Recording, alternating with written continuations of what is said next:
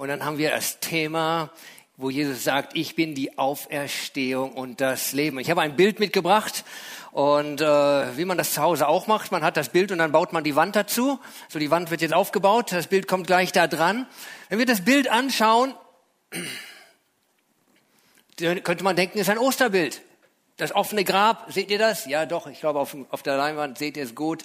Das offene Grab, dazu eine Taube, Leben, Heiliger Geist, vielleicht auch eine Friedenstaube in dieser Zeit. Was verbindest du damit? Die Auferstehung und das Leben. Vielleicht das Erste, woran wir denken, ist ähm, Ostern, wie ich schon sagte. Und dann ist diese typische Osterbotschaft, der Herr ist auferstanden. Und eine gute Gemeinde zu Ostern sagt, wenn der Prediger sagt, der Herr ist auferstanden, dann sagt die Gemeinde was? Der Herr ist wahrhaftig auferstanden. Das ist richtig. Aber es geht heute in diesem Thema eigentlich gar nicht drum, dass Jesus sagt, ich werde auferstehen. Oder es geht auch nicht darum, in der Vergangenheitsform, ich bin auferstanden oder der Herr ist auferstanden sondern es geht um die Botschaft, dass der Herr sagt, und es ist an einer anderen Stelle nicht in der Auferstehungsgeschichte zu Ostern. Wir haben uns also nicht im Datum vergriffen, Ostern kommt noch, sondern einfach eine Geschichte mitten im Evangelium, im Johannes Evangelium Kapitel 11, wo Jesus sagt, ich bin die Auferstehung und das Leben. Und so wie ihr das seht, äh, wir sind in dieser Ich bin Serie. Wir hatten schon Ich bin die Tür, ich bin das Licht, ich bin das Brot des Lebens, ich bin der gute Hirte und jetzt die Auferstehung und das Leben.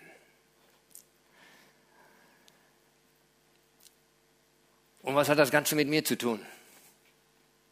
Macht Jesus hier eine Selbstbeschreibung, sein Status, sein Profilbild, ein paar in ein paar Schlagsätzen beschreiben, wer du bist, äh, und du denkst, jo, cool, er ist das und das, er ist das und das. Und was hat das mit mir zu tun? Wir haben schon einige Predigten gehört und in der Tat, hoffentlich ist es irgendwo bei uns was angekommen, dass es sehr wohl einiges mit mir zu tun hat.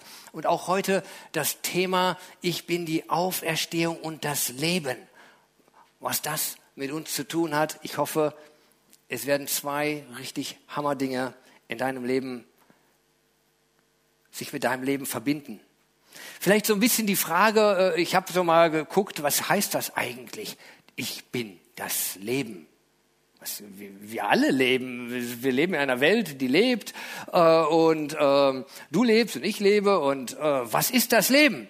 Diese Frage habe ich mich mal gestellt. Und wenn man sich mal heutzutage eine Frage stellt und du willst eine Antwort haben, wo du ungefähr ein, ein gesellschaftsdurchschnittliches Bild kriegst, fragst du Google. Also habe ich Google gefragt, was ist Leben?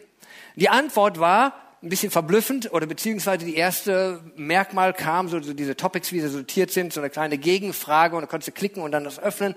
Äh, was sind die Merkmale des Lebens? Okay. Und dann habe ich Folgendes gelesen da. Ein ganz kurzer Satz. Ein Lebewesen muss folgende Merkmale, Eigenschaften besitzen. Bewegung aus eigener Kraft. Da habe ich gedacht, okay, ein bisschen mehr davon könnten wir auch gebrauchen. Wachstum. Ja, die meisten sind ausgewachsen. Okay, was heißt das? Ähm, der nächste war Stoffwechsel. Ich hoffe, er funktioniert, kann ich nicht nachgucken. Reizbarkeit. Da habe ich gedacht, okay, das scheint bei den meisten sehr gut zu funktionieren. Mit der Reizbarkeit. Fortpflanzung. Zumindest weiß man, dass die meisten einen Trieb der Fortpflanzung haben. Und bei dem Aufbau der Zellen, das kommt dann auch noch dazu, ähm, Aufbau der Zellen. Ja, hoffentlich funktioniert das. Okay, ich habe es ein bisschen humorvoll gemacht. Ich kann auch nicht sagen, dass es meine komplette Überzeugung ist. Ich verstehe das vielleicht auch nicht alles. Und da gibt es wahrscheinlich noch tausend mehr Sachen, wie du das Leben beschreiben könntest. Ob du vor 3,5 Milliarden Jahren anfängst zu forschen und zu sehen, wie einige es wohl getan haben, dass da das Leben mit einer Qualle begann, oder ob du irgendeine andere Theorie glaubst, oder ob du tatsächlich an die Schöpfung glaubst, dass Gott der Schöpfer ist. Aber wenn wir dabei stehen bleiben, unser Leben, dein Leben, mein Leben, unser Leben mal zu analysieren und du bleibst dabei in der Zeitspanne von, deinem, von deiner Geburt bis zum Tod, dann bleiben wir in einem Rahmen, wo es sich tatsächlich letzten Endes vergleichbar darum geht, dass es um eine bisschen biologische Masse geht, die organisiert ist mit Systemen und Organismen und was weiß ich da alles, wie das abgeht, die sich irgendwann aufgebaut hat und die irgendwann wieder zerfällt. Und das nennen wir Leben. Beziehungsweise, es war ja lustig, ähm, dass ich habe Google gefragt, was ist Leben? Und der Satz fing an, und das, ich weiß nicht, ob euch das aufgefallen ist, ein Lebewesen ist. Und dann, tok, tok, tok, die fünf, sechs Punkte, die ich vorgelesen habe. Ich habe nicht nach Lebewesen gefragt, ich habe nach Leben gefragt. Offensichtlich verstehen die meisten nach Google Algorithmen, Querschnitt oder wie auch immer, Leben und Lebewesen fast im Einklang. Und ich glaube, Lebewesen und Leben ist nochmal ein großer Unterschied. Ähm, wenn wir da einen Zusammenhang lesen, irgendwo, oder gerade wie ist es für uns als Christen? Wie lebst du dein Leben als Christ?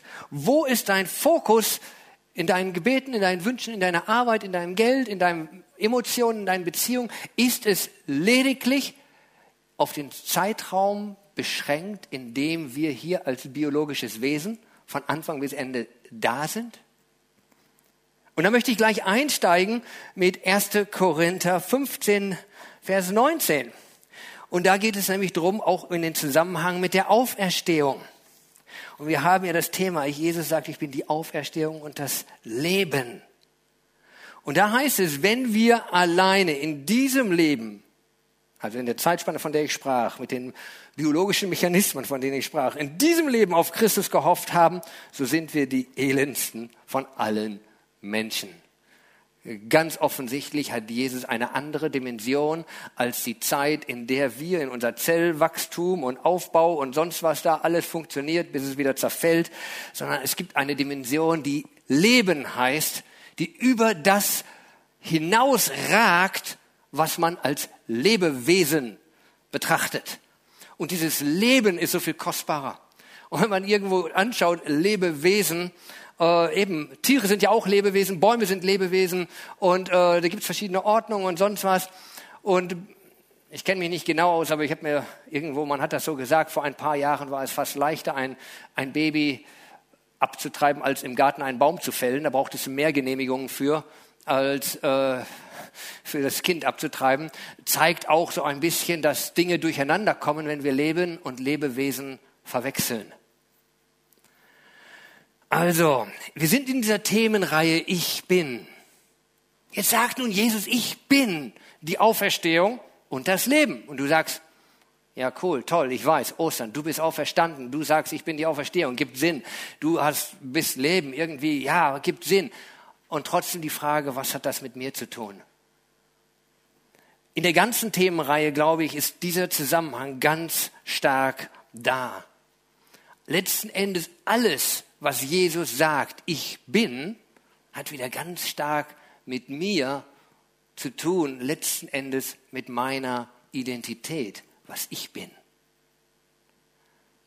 Und viele in dieser Welt haben Probleme mit Identität und sie suchen sie überall. Aber wenn du sie in ihm findest, in dem, was er sagt, ich bin, dann bist du ganz nah daran, eine gesunde Identität zu haben. Und in Johannes 17, Vers 20 bis 22 das ist das Gebet, das hohepriesterliche Gebet, das kennen wir und er betet für seine Jünger oder für die Christen. Und da geht es, startet es wie folgt. Mm. Aber nicht für diese alleine bitte ich, sondern auch für die, also nicht nur für die Jünger oder Apostel, sondern auch für die, welche durch ihr Wort an mich glauben. Also er betet für dich und für mich. Damit sie alle eins seien, wie du, der Vater, in mir und ich in dir, also die, die Gemeinschaft letztendlich der Dreieinigkeit, dass auch sie, also wir, in uns, also in ihm und in der Dreieinigkeit, eins sein, damit die Welt glaube, dass du mich gesandt hast. Also eine ganz tiefe Einheit zwischen dem, wie, wie, wir wissen, Vater, Sohn, Heiliger Geist, sie sind eins, sind drei unterschiedlich, aber doch sind sie eins, es ist ein Gott. Und er sagt, so wie wir eins sind, so will er auch. Und dafür betet er, dass wir in ihm eins sind. Und wenn er sagt, ich bin, dann hat das was mit mir zu tun. Und der nächste Vers, und die Herrlichkeit, die du mir gegeben hast, die Herrlichkeit, die der Vater Jesus gegeben hat, von der wir gelesen, gehört, die wir vielfältig beschrieben haben. wie heißt es? Die Herrlichkeit, die du mir gegeben hast, habe ich ihnen gegeben. Wen? Dir und mir. Wow. Dass sie eins seien, wie wir eins sind. Und deswegen habe ich das nächste Wort mitgebracht. Herrlichkeit. Nicht nur Lebewesen. Eine Herrlichkeit, wie sie beim Vater ist. Eine Herrlichkeit, wie wir sie im Sohn gesehen haben. Eine Herrlichkeit in dir, in mir, in uns, mit der wir eins sind mit ihm. Eine etwas andere Lebensqualität zu der ich dich einlade und der ich wünsche, dass du durchtränkt wirst in diesem Gottesdienst und zutiefst verstehst, was das mit uns zu tun hat. Und ob Jesus gesagt hat, oder beziehungsweise auch in diesem Kontext, ich bin die Auferstehung und das Leben. Das irritiert mich und vielleicht auch einige andere. Ich muss das korrigieren. Ja? Okay. Äh, ich bin, äh, dazu sagt Jesus an, in Johannes 14, 9 zum Beispiel, ich lebe und ihr sollt auch leben. Und ich glaube nicht, dass er von dem physischen Leben sprach, von dem bisschen biologische Masse, die aus dem Samen gewachsen und sonst was ist und irgendwann wieder zerfällt. Ich glaube, er spricht von einem anderen Leben, einem Leben im Geist, einem Leben der Ewigkeit, einem, einem komplexen Leben der Herrlichkeit, dass er sagt, ich lebe so und ihr sollt auch so leben. In Johannes 8 sprachen wir über das Licht der Welt, haben wir gehört. In Matthäus 15 sagt er interessanterweise in Vers 14, ihr seid das Licht. Du denkst, hallo, eben hast du noch gesagt, ich bin das Licht. Plötzlich sagt, heißt es, ihr seid das Licht. Und hier heißt es, ich lebe, ihr sollt auch leben. In Johannes 10 haben wir vom guten Hirten gehört, er ist der gute Hirte. Wahnsinn, was ein toller guter Hirte. Komischerweise in Johannes 21, 17 sagt er, weide meine Schafe. Wer weidet Schafe? Ein Hirte. Plötzlich sind wir's. Wir sind ganz eng verbunden. Seine Identität wird unsere Identität. Ja, unsere Rolle ist etwas andere als die von Jesus Christus selbst. Das soll nicht so an, missverstanden werden. Und trotzdem ist diese Einheit nicht wegzudenken, sondern das war der Hauptgedanke Gottes. Und auch in Römer 8, Vers 29 drückt dieses Grundanliegen komplett aus. Da heißt es, denn die er vorher erkannt hat, die hat er auch vorherbestimmt, dem Bilde seines Sohnes gleichförmig zu sein, damit er der Erstgeborene ist unter vielen Brüdern, eben der Erstauferstandene unter vielen Brüdern. Das heißt, wir sind die Zweiten, die Dritten, die Vierten, die, die 500.000. oder wie viel. Er ist der Erste in der Auferstehung, damit wir gleich sind in ihm. Und dieses Leben und diese Auferstehung hat was mit mir zu tun. Lebst du in der Auferstehung? Lebst du in, der, in dem Leben, was aus Gott kommt? Alles, was er sagt, dass er sei, das ist für dich. Oder noch viel mehr. Nicht nur alles, was er ist, ist für dich, sondern das ist er in dir. Wow, herzlichen Glückwunsch, du bist reich beschenkt. Wow. Lass uns zu dem Text gehen, in dem Jesus das wirklich sagt, dieses Wort, ich bin die Auferstehung und das Leben. Eben, das steht in Johannes 11. Und das ist eine ganz lange Geschichte und die ist gleich überschrieben und vielleicht kennen, die meisten kennen sie wahrscheinlich, die Geschichte von Lazarus. Und das ist nicht nur irgendeine Geschichte von Lazarus. Die meisten wissen, was ist mit Lazarus passiert. Die Auferstehung von den Toten von Lazarus. Ich möchte diese Geschichte, solange sie ist, paar 40 Verse, dennoch äh, relativ komplett vorlesen. Ein paar Verse springe ich und hier und da kommentiere ich ein bisschen. Ansonsten lass uns einfach mal mit hineinnehmen in diese Geschichte, die dort passiert und was sind die Inhalte da drin. Also herzlich willkommen auf einer Reise in die Geschichte mit Lazarus. Es war aber einer krank, Lazarus von Bethanien aus dem Dorf der Maria und ihrer Schwester Martha. Die zwei sind bekannt, glaube ich, immer wieder in der Bibel an unterschiedlichen Stellen erwähnt. Maria aber war es, die den Herrn mit Salböl salbte und, ihre, und seine Füße mit ihren Haaren abtrocknete. Deren Bruder war Lazarus, oder deren Bruder Lazarus war krank. Also die drei, eine Family. Da sandten die Schwestern zu ihm und ließen ihm sagen, Herr, siehe, der, den du lieb hast, also eine gute Freundschaft, ist krank. Er kam ja selbst für die, die er gar nicht kannte. Also ich meine, grundsätzlich hat er mit Sicherheit ja die Liebe für alle Menschen gehabt, aber hier war sogar noch zusätzlich eine persönliche Freundschaft. Als aber Jesus es hörte, sprach er, diese Krankheit ist nicht zum Tode. Wow, wird man sich erstmal schon mal entspannen, ne? Wenn Jesus das sagt, ist das schon mal gut. Sondern um, die Herrlich um der Herrlichkeit Gottes willen, damit der Sohn Gottes durch sie verherrlicht wird. Jesus aber liebte die Maria und ihre Schwester und den Lazarus, wird nochmal hervorgehoben. Als er nun hörte, dass er krank sei, blieb er noch zwei Tage an dem Ort, wo er war. Vollkommen chillig. Da irgendwo für die geht die Welt fast unter. Krankheit, Todesängste, sie schicken, sie rufen und Jesus ist entspannt. Naja, er hat ja auch gesagt, er wird nicht sterben. Wenn wir hinterher recherchieren, sehen wir, dass er wahrscheinlich zu dem Zeitpunkt schon tot war. Jesus aber, ach so, das waren wir schon. Hm. Danach spricht er zu den Jüngern, also nachdem die zwei Tage fromm sind, lasst uns wieder nach Judäa gehen. Die Jünger sagen zu ihm, Rabbi, eben suchten die Juden dich zu steinigen, eben dort in Judäa, und wieder gehst du dorthin? Das ist Trouble. Nach dem Motto, ist besser hier zu chillen. Lazarus geht sowieso gut. Komm, lass uns hier bleiben. Ich springe ein paar Verse, dann heißt es hier, dies sprach er, und danach sagt er zu ihnen, Lazarus, unser Freund, ist eingeschlafen. Aber ich gehe hin, damit ich ihn aufwecke. Da sprachen die Jünger zu ihm, Herr, wenn er eingeschlafen ist, hm, so wird er geheilt werden. So nach dem Motto, oh, gutes Nickerchen tut gut, ist er bald wieder bei, beieinander. Jesus unterbricht sie und Jesus sagt, aber, äh, nee, Jesus aber hatte von seinem Tod gesprochen. Sie aber meinten, er rede von der Ruhe des Schlafs.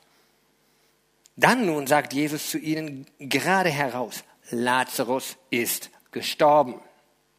Und ich bin froh um euretwillen, dass, ihr nicht, dass ich nicht dort war, damit ihr glaubt, aber lasst uns nun zu ihm hingehen.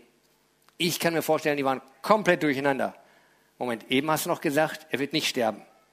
Jetzt erzählt sie irgendwas vom Schlafen, Aufwecken und jetzt sagt sie plötzlich, er ist doch tot und eigentlich gut, dass ich nicht da war. Das gab für sie keinen Sinn. Und selbst Thomas, der auch, geht's hier weiter, da sprach Thomas, der auch Zwilling genannt ist, oder wir kennen ihn auch als den Zweifler hinterher, mit zu den Mitjüngern, also nicht so, dass Jesus es hörte, so wahrscheinlich ein bisschen Sarkasmus drin. Lass uns gehen, dass wir mit ihm sterben. So nach dem Motto, jo, da geht, für ihn ist schon die Welt untergegangen. Wenn er jetzt irgendwo, Jesus hat gesagt, er wird nicht sterben, jetzt ist er doch tot. Jesus wollten sie steinigen, jetzt gehen wir auch dahin. Ja, wahrscheinlich sterben wir alle. Düsteres Szenario. Die waren im Loch. Die waren so richtig schlecht drauf. Als nun Jesus kam, fand er ihn schon vier Tage in der Gruft liegen. Deswegen sagte jedem, war er wahrscheinlich schon tot, als die Boten ihm das gesagt haben, weil es waren zwei Tage, zwei Tage hat er gewartet ein Tag, Tagesreise hin, ein Tages, Tagesreise zurück, macht vier Tage. Wahrscheinlich war der arme Lazarus schon bevor die Boten Jesus erreichten, wahrscheinlich schon tot. Als Jesus nun kam, fand er ihn schon vier Tage in der Gruft liegen. Bethanien war aber nah bei Jerusalem, etwa 15 Stadien, also circa drei Kilometer weit entfernt. Und viele von den Juden waren zu Maria gekommen, um sie über ihren Bruder zu trösten. Martha nun, als sie hörte, dass Jesus komme, ging ihm entgegen. Maria aber saß im Haus. Da sprach Martha zu Jesus. Jetzt wird's interessant. Herr, wenn du hier gewesen wärst, so wäre mein Bruder nicht gestorben. Was drückt das aus? Sie glaubte, in der Gegenwart Jesu. Sie hat erlebt, er hat die Kranken geheilt, er hat die Blinden die Augen geöffnet, er hat die Lahmen aufgerichtet. Es wäre möglich gewesen. Meister, Herr, warum bist du nicht gekommen? Und wenn, er, wenn sie noch gewusst hätte, der hat zwei Tage gechillt, wäre er wahrscheinlich nicht schlecht drauf gewesen. Aber wahrscheinlich, wenn er direkt gekommen wäre, wäre er auch schon einen Tag tot gewesen oder zwei.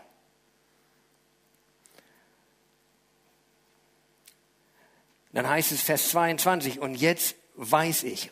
Und dennoch eben dieser Glaube, sie ist schlecht drauf, sie ist enttäuscht, eine verpasste Gelegenheit und trotzdem ist da so viel Glaube noch in ihr. Und jetzt weiß ich, dass, was du von Gott bitten magst, Gott dir geben wird. Wie viel Hoffnung ist da drin? Was denkt sie? Was erwartet sie? Wir wissen es nicht. Aber sie drückt es aus. Letztendlich dir ist alles möglich. Und Jesus spricht frei heraus zu ihr, was er plant, was er die ganze Zeit geplant hat. Er spricht es frei heraus zu ihr und sagt, Jesus spricht zu ihr, dein Bruder wird auferstehen. Sie hat gerade noch gesagt, was immer du bitten wirst, glaube ich, dass es geschehen kann. Und sie hört es und wahrscheinlich rattert es und eine, sie hat eine Offenbarung.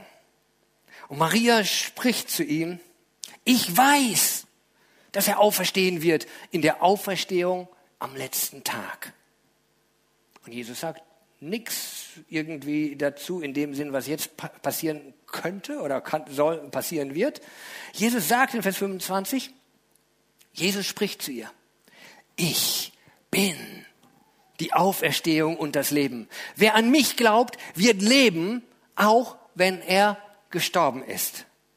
Und jeder, der da lebt und an mich glaubt, wird nicht sterben in Ewigkeit. Einerseits, es bleibt offen. Was meint er? Aber trotzdem zum Schluss betont er genau den Punkt, den sie gesagt hat und bestätigt es ihr. Ja, wer glaubt, der lebt in Ewigkeit. Und dann setzt Jesus noch eine Frage obendrauf. Glaubst du das?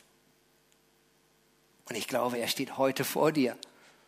Und er sagt, und du schreist vielleicht mitten aus deinen Nöten, aus deiner Krankheit, aus deinen Ängsten, aus deinen Nöten, wo auch immer du heraus bist, zu ihm. Und er sagt zu dir, ich bin die Auferstehung und das Leben. Und du sagst auch irgendwie so, ja, ich weiß, ich werde irgendwo das Leben. Und Jesus fragt nochmal, glaubst du das?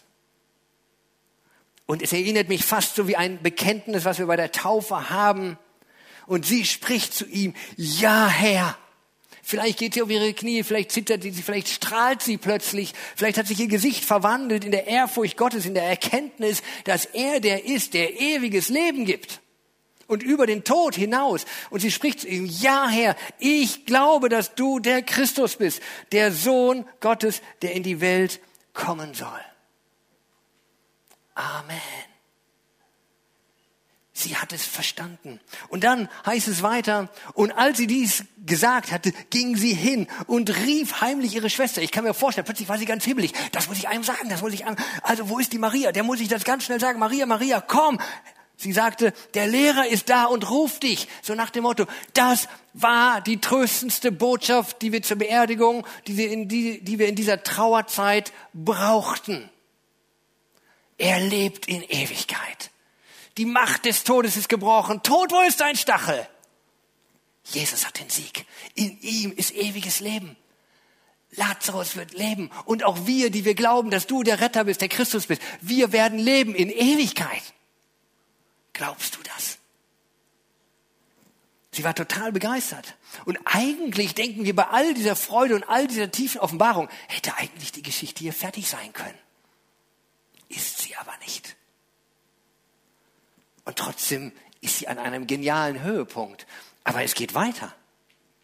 Ich springe ein, zwei Verse und dann heißt es, als nun Maria dahin kam, wo Jesus war und ihn sah, fiel sie ihm zu Füßen und sprach zu ihm, das ist jetzt Maria, die eben erst dazugerufen wird, Herr, wenn du hier gewesen wärst, so wäre mein Bruder nicht gestorben. Fängt das Ganze schon wieder von vorne an. Also nochmal, dieser Vorwurf, dieser Schmerz, sie wusste, er ist doch der, der heilt, er ist der, die Kranken gesund macht. Und wäre er hier gewesen, wäre es vielleicht besser gegangen. Aber nun, auch Jesus ist mal zu spät, denkt sie. Als nun Jesus sie weinen sah, das spricht, sie weinte, sie war zerrüttet, sie war zerbrochen, sie war enttäuscht. Und die Juden weinten mit ihr, die mit ihr gekommen waren. Da ergrimmte er im Geist und wurde erschüttert. Du denkst, ups, was ist jetzt passiert?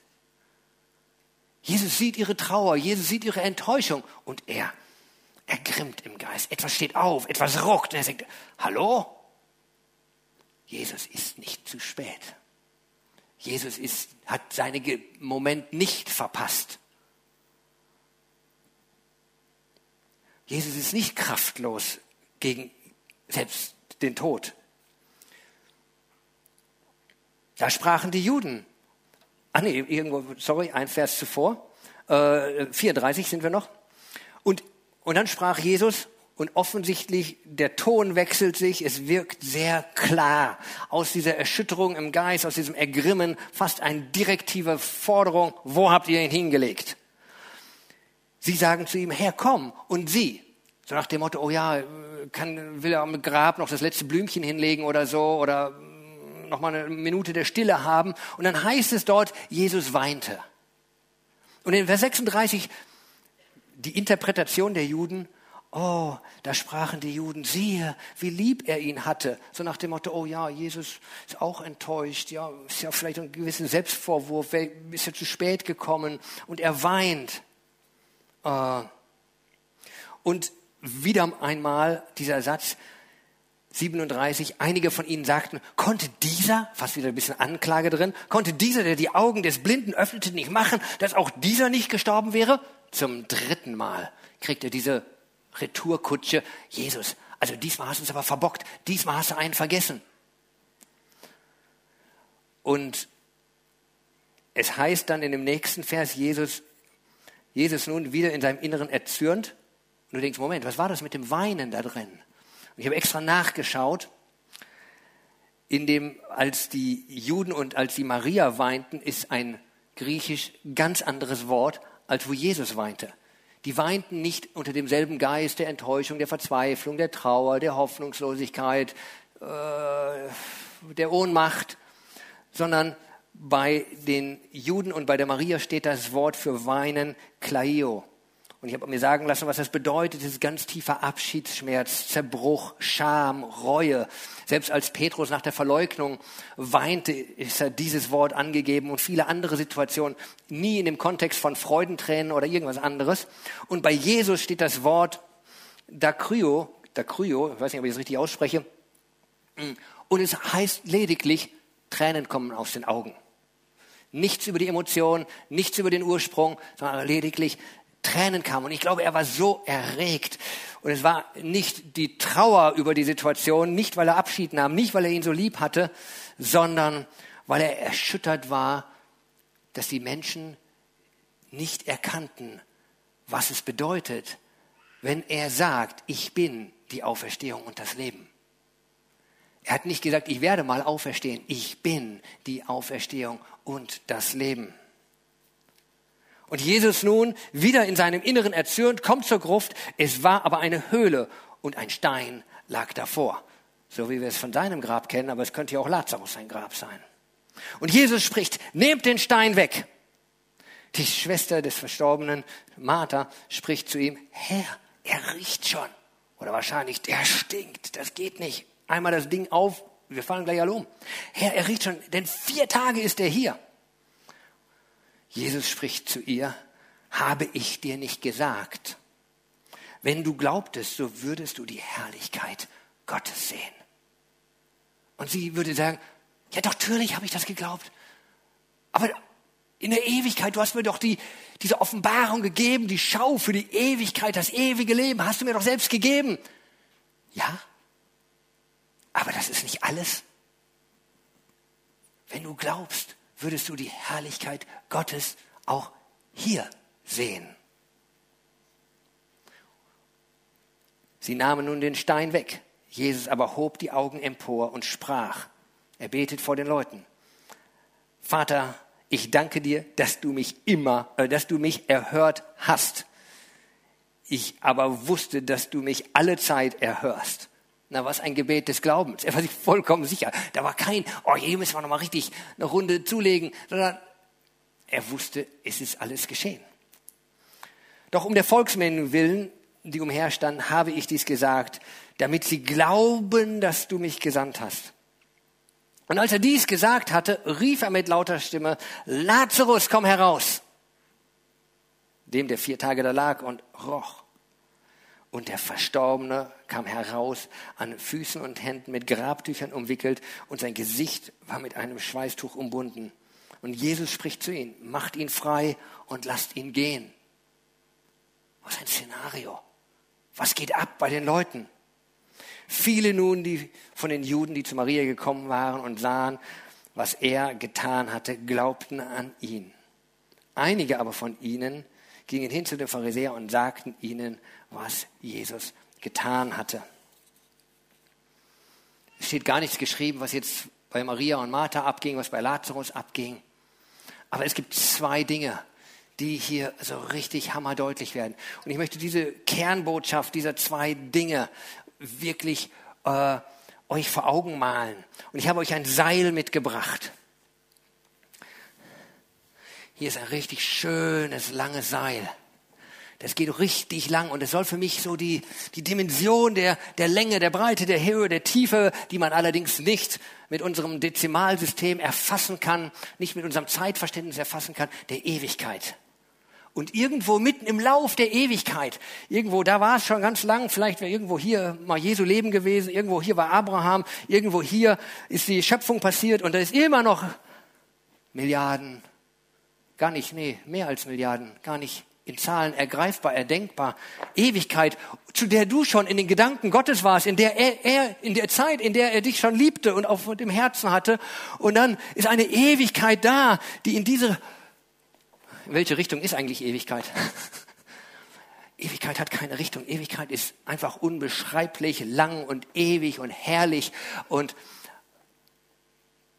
und die Martha hat erkannt, dass in diesem kleinen Moment deines Lebens, das bist du, das ist deine Lebensspanne, 30, 60, 90 Jahre, wie viel Zeit dir der Herr auch gibt, weißt du was? Ob das jetzt nun 30 oder 90 Jahre war, auf die Länge dieses Seils, da siehst du gar keinen Unterschied. Aber eins ist wichtig, nicht wie lange dieser rote Fleck ist, sondern es ist wichtig, ob dieser rote Fleck, diese Zeit deines Lebens, ob du in dieser Zeit in einer Perspektive der Ewigkeit lebst, in einer Perspektive, in der du erkennst, dass Jesus der Christus ist. Und indem du Jesus als den Christus erkennst, weißt du, egal wann dieses rote Ding hier endet, du lebst in Ewigkeit und nicht nur irgendwo auf einer Wolke und in Langeweile weißt nicht, was du tun sollst. Du lebst in der Gemeinschaft Jesu. Du lebst in Herrlichkeit. Eine Herrlichkeit, die unbeschreiblich ist. Und ich wünschte mir, dass du heute erkennst. Und das ist vielleicht gerade wichtig, auch in all den Sachen, die abgehen, sei es im Krieg oder sei es die Ängste in deinem eigenen Leben, dass du verstehst, es geht nicht nur um diese Zeit, wo wir in einer biologischen Masse von Zellaufbau bis Zellverfall hier sind, sondern es geht darum, nicht, dass du Lebewesen bist, sondern dass du Leben in Herrlichkeit hast. Und dass das Leben der Herrlichkeit, dass du weißt, du bist da reingekommen. Und soll ich dir sagen, wenn du Jesus angenommen hast, weißt du, wann das ewige Leben beginnt? Nicht mit deinem Tod, sondern an dem Tag, wo du Jesus angenommen hast. Weil der Schritt in die Ewigkeit wurde freigesetzt durch Jesu Tod. Und er gibt uns ein Erbe des ewigen Lebens. Das ist wie bei uns auf der Welt mit dem Erbe. Ich bekomme nicht das Erbe meines Vaters, wenn ich sterbe. Ich bekomme dann das Erbe meines Vaters, wenn er stirbt. Gibt Sinn, ne? Genauso bekommen wir das Erbe Gottes nicht, wenn wir sterben, sondern wenn er gestorben ist. Und das war am Kreuz auf Golgatha, hat er das Erbe für dich freigesetzt. Und in dem Moment, wo du ihn erkennst, ihn annimmst, hast du die Unterschrift runtergesetzt und das Erbe gehört dir. Du lebst schon ewig in dieser, und das ist jetzt die zweite gute Botschaft. Warum die Geschichte eben nicht dort endete, als sie verstanden hat, dass Lazarus oder auch sie in Ewigkeit leben werden, Deswegen ging die Geschichte weiter, weil die ganze Kraft der Ewigkeit oder nicht nur Ewigkeit im Sinne von einer Zeitlinie zu verstehen, sondern Ewigkeit zu verstehen in der Fülle Gottes. Das ist die Gegenwart Gottes. Die Fülle Gottes manifestiert sich in meinem Leben. Und in der, in dem Verständnis, und weil er wusste, dieses Verständnis hatten sie überhaupt nicht, die hatten wie ein Brett vorm Kopf, war er fast energisch, aufgerüttelt und sagt, räumt den Stein weg. Jetzt ist genug, ist genug. Lazarus, komm heraus. Versteht, dass die Ewigkeit, die Herrlichkeit nicht eine Vertröstung für die Zukunft ist, sondern die reale Gegenwart in der Gemeinschaft Jesu Christi. Und sie bewirkt Wunder, sie bewirkt Frieden, wo kein Frieden ist, sie bewirkt Heilung, wo Krankheit ist, sie bewirkt Leben, wo Tod ist. Es passiert nicht alles im Automatismus.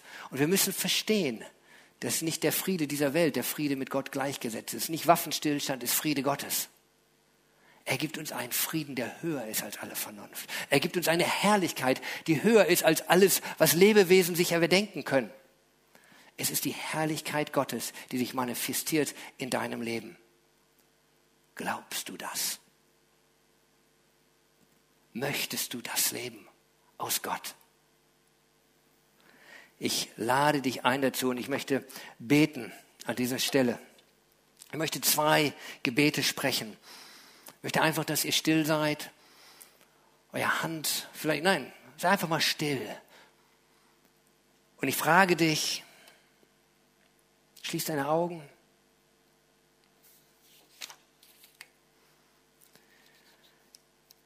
Bist du Jesus als dem begegnet, der zu dir sagt, ich bin die Auferstehung und das Leben. Ich bin die Auferstehung und das Leben. Und in dem Moment meine ich das, was Martha verstanden hat, in dem Sinne, ja, mit ihm, ich könnte jetzt sterben, oder wie Egon das sagte in dem Video, ich könnte jetzt sterben und ich weiß, ich bin bei ihm. Ich habe diese Gewissheit, ja, ich könnte jetzt sterben, mein Leben ist in Herrlichkeit, in Ewigkeit eingebettet.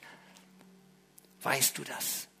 Wenn du das nicht weißt und du glaubst, dass Jesus dir diesen Frieden geben kann, wenn du was verstehst und das in deinem Herzen annimmst, dass Jesus der ist, der für dich gestorben ist und deine Sünde getragen hat, der dir vergeben will, dann leg doch einfach deine Hand auf das Herz und bete mit mir. Jesus, ja, ich glaube, dass du der Christus bist dass du der Auferstandene bist und dass du die Auferstehung bist und auch mich auferstehen lässt. Dass du mich nimmst, jetzt im Hier und bis in Ewigkeit dein Kind sein lässt. Amen. Und ich möchte ein zweites Gebet sprechen und du kannst die Augen geschlossen lassen. Und ich denke, hier sind ja vor allen Dingen auch ganz viele Christen, die schon Jesus als ihren Herrn angenommen haben, ja, und die dieses Gebet schon zu einem früheren, früheren Zeitpunkt gesprochen hatten und die wissen, dass sie Kind Gottes sind. Und trotzdem frage ich dich die nächste Frage, die gleiche Frage.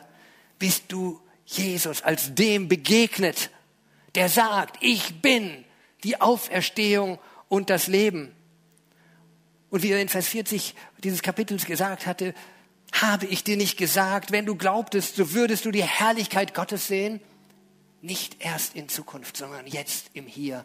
Er möchte jetzt in deine Lebenssituation hineinwirken. Er möchte jetzt in die Bereiche kommen, ja, vielleicht, wo tatsächlich Tod und Krieg ist, wo Angst und Hoffnungslosigkeit ist, wo Unsicherheit ist, wo dein Glaube in die Brüche gegangen ist, wo deine Freude abhanden gekommen ist, wo vielleicht Beziehung oder Ehe kaputt gegangen ist wo du denkst, hier ist alles zu Ende. Gott, wo bist du? Nein, Gott ist nicht zu spät gekommen. Gott hat dich nicht vergessen. Jesus hat nicht irgendwo anders gechillt und dich vergessen. Er ist da. Er ist nicht zu spät. Er ist für dich da. Er ist jetzt da. Deine Berufung, deine Finanzen und was auch immer alles zu deinem Leben gehört, was vielleicht gerade sinnlos erscheint für dich und du vielleicht sogar Angst hast, dann möchte ich dich einladen, dem zu begegnen, der sagt, ich bin Auferstehung und das Leben. Glaubst du mir? Wir möchten, dass du einfach in einigen Sekunden der Stille die Bereiche deines Lebens, wo du denkst, Jesus ist zu spät gekommen, Jesus hat mich vergessen, wo du denkst, hier ist nur noch Tod und Schutt.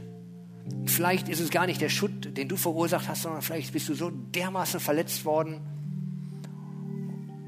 und da ist so viel zerstört worden in deinem Leben, so wie in einem Land Dinge zerstört wurden, so ist vielleicht auch in deinem Herzen Dinge zerstört worden. Oder vielleicht sind sogar dadurch Dinge in deinem Leben zerstört worden.